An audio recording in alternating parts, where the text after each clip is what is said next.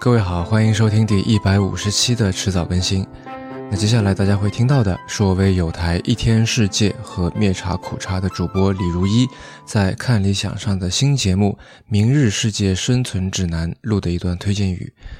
那事先说明哈，这次推荐不是广告，我也没有收钱，它就是一次单纯的推荐好内容的行为。嗯，但我觉得接下来会出现的这段音频，它也不仅仅是推荐语，里面有一些我的相关的思考。那所以我就想在迟早更新上面也把它放送出来。好了，开始吧。跟大多数行业相比，我从事的风险投资是相当年轻的，它从硅谷发源到现在才几十年的历史。事实上，风险投资的出现和发展。正应和了上世纪中期开始到也许是这世纪的中期这一段人类历史上罕见的剧烈变化的阶段。我们眼前这个熟悉的由我们数千年文化交织而成的社会，正在以前所未有的速度转变成另一种形态。用物理学上的名词来说，就是相变。我们正处在一个相变的时代里。如果说要像李如意一样给女儿写信的话，可能我会说。过去和未来的区别，就像是蝴蝶跟毛毛虫的区别一样。那这样大的变化是由什么带来的呢？你也许会说是技术，这当然没错，但技术只是起点，或者说技术提供了一种可能性。真正的变化是在后面的，是我们如何去看待、去利用技术。如何跟技术共处，是我们如何将技术化为我们的一部分，以各种各样的形式融入我们的日常生活的这么一个过程。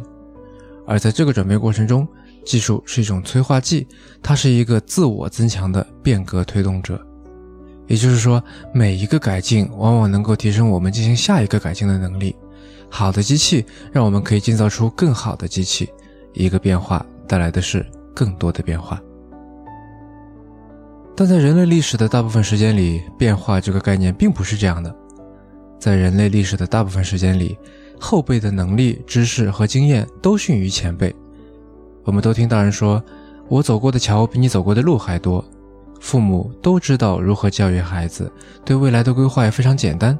十年树木，百年树人，只要耐心去做，扎实付出，就能等到结果。而今天，一位刚出校门的大学生，甚至很难在个人层面做一个三年的规划。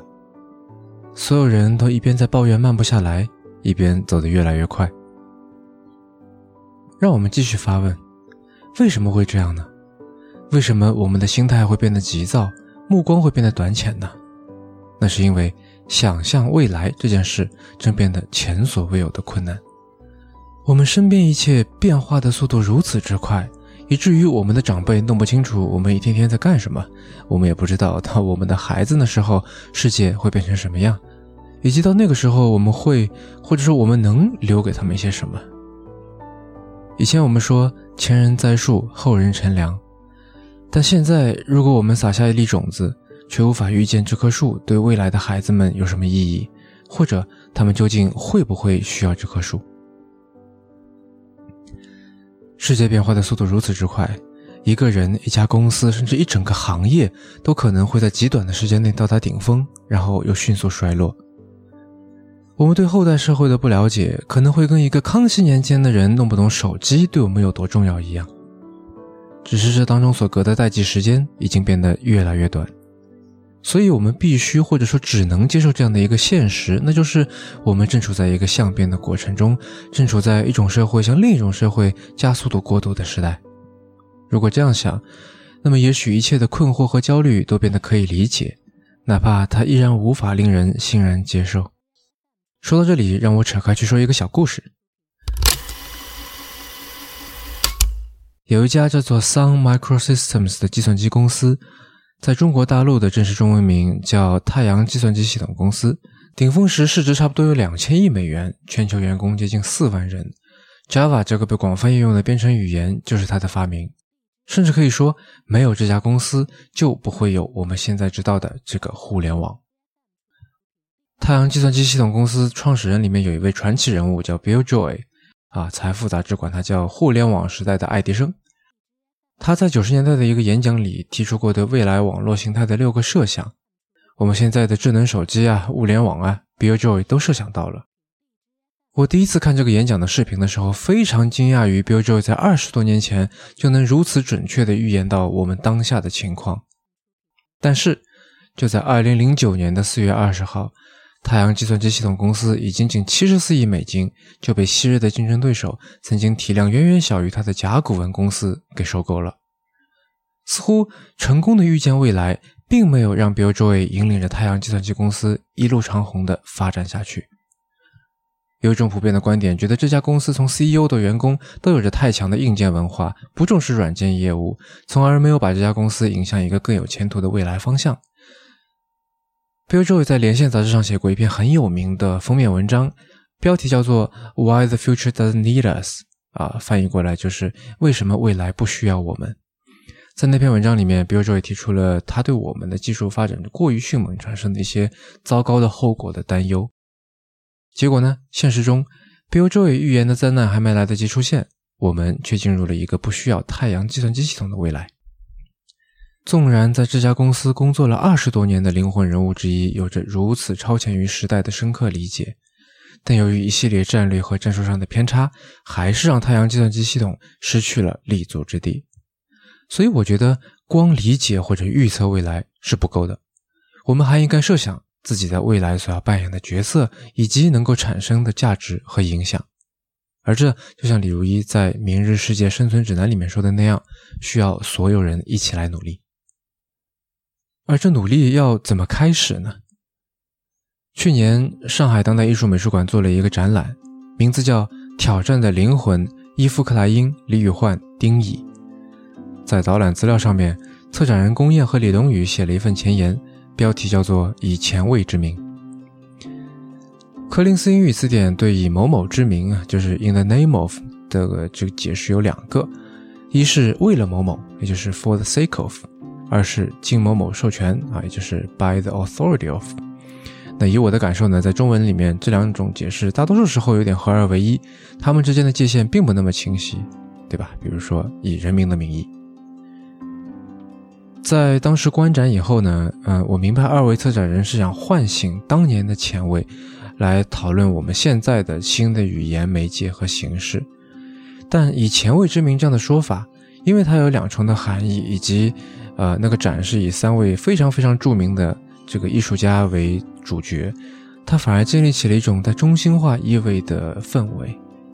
而前卫。无论是历史精神还是艺术形式，它都是反中心化、反权威、反拉大旗做虎皮、反对建制派专权的。所以当时我就在想，以前卫之名这样的说法，倒是有种反前卫的讽刺，就像无神论者霍金最后被安葬进了西敏寺大教堂。但后来我又想了想，其实好像又能理解两位策展人这样的叙述方式。因为如果我们要讨论新的语言媒介和形式，那最好能在一个统一的语境下面，才不至于结构松散，才不至于迷失方向。这是一个名义，也是一张地图，同时也形成了一个切入点。所以名义很重要。有的时候我们甚至不惜牺牲掉一些东西，也要有一个名义。尤其是要做某件内涵宽泛的事情的时候，为了建立起言说的指向，以及为讨论探寻可以依附的一个基础，我们需要名义。而李如一在做的事情，在我看来，就是在以未来的名义想象过去。李如一将在节目里讨论的话题，没有一个是未来时的，没有一个是尚未诞生的事物或者概念。通过讨论这些看似已经盖棺定论、没什么想象空间的过去，他建立起了一种言说未来的语境。那我也希望能和你一起，看李如一怎么样带我们进入这个虚拟出来的时空场域，把过去发生的人事物和想法看成一个个面对未来的隐喻，一个个关于如果过去 A 没有发生，那么 B 也许不会出现，C 也就不成其为 C，D 将来可能也不会成为 E 的这样的想象和叙事。我也期待李如一的节目能够帮你开启设计某一个领域甚至某一个角度的未来的兴趣，以及启发你与未来的关系，也就是自己能够如何融入未来甚至改变未来的思考。而这份思考和兴趣的起点，就落在你收听的当下。二零一一年，在加州的 Menlo Park，Facebook 买下了原本属于太阳计算机系统公司的总部园区。我曾经去过好几次。里面的街道命名很有 Facebook 作为一家软件公司的特点，比如有一条路叫做黑客路啊，Hacker Way，在这条黑客路一号的边上竖着一块标牌，上面是 Facebook 标志性的那个大拇指点赞的图形，昭示着这块土地现在的所有权。而很有趣的是，如果你绕到这块标牌的背后，你会发现后面写的是 Sun Microsystems，也就是这个地方的上一任主人的名字。这显然是故意为之的结果。而且在 Facebook 这些硅谷公司都深陷在各种风波里的现在，这似乎有了更深的一层象征意义。但不管怎么说，在我看来，这也是一种以未来的名义想象过去的做法。好了。我是任宁，期待和大家一起收听李如一的新节目《明日世界生存指南》。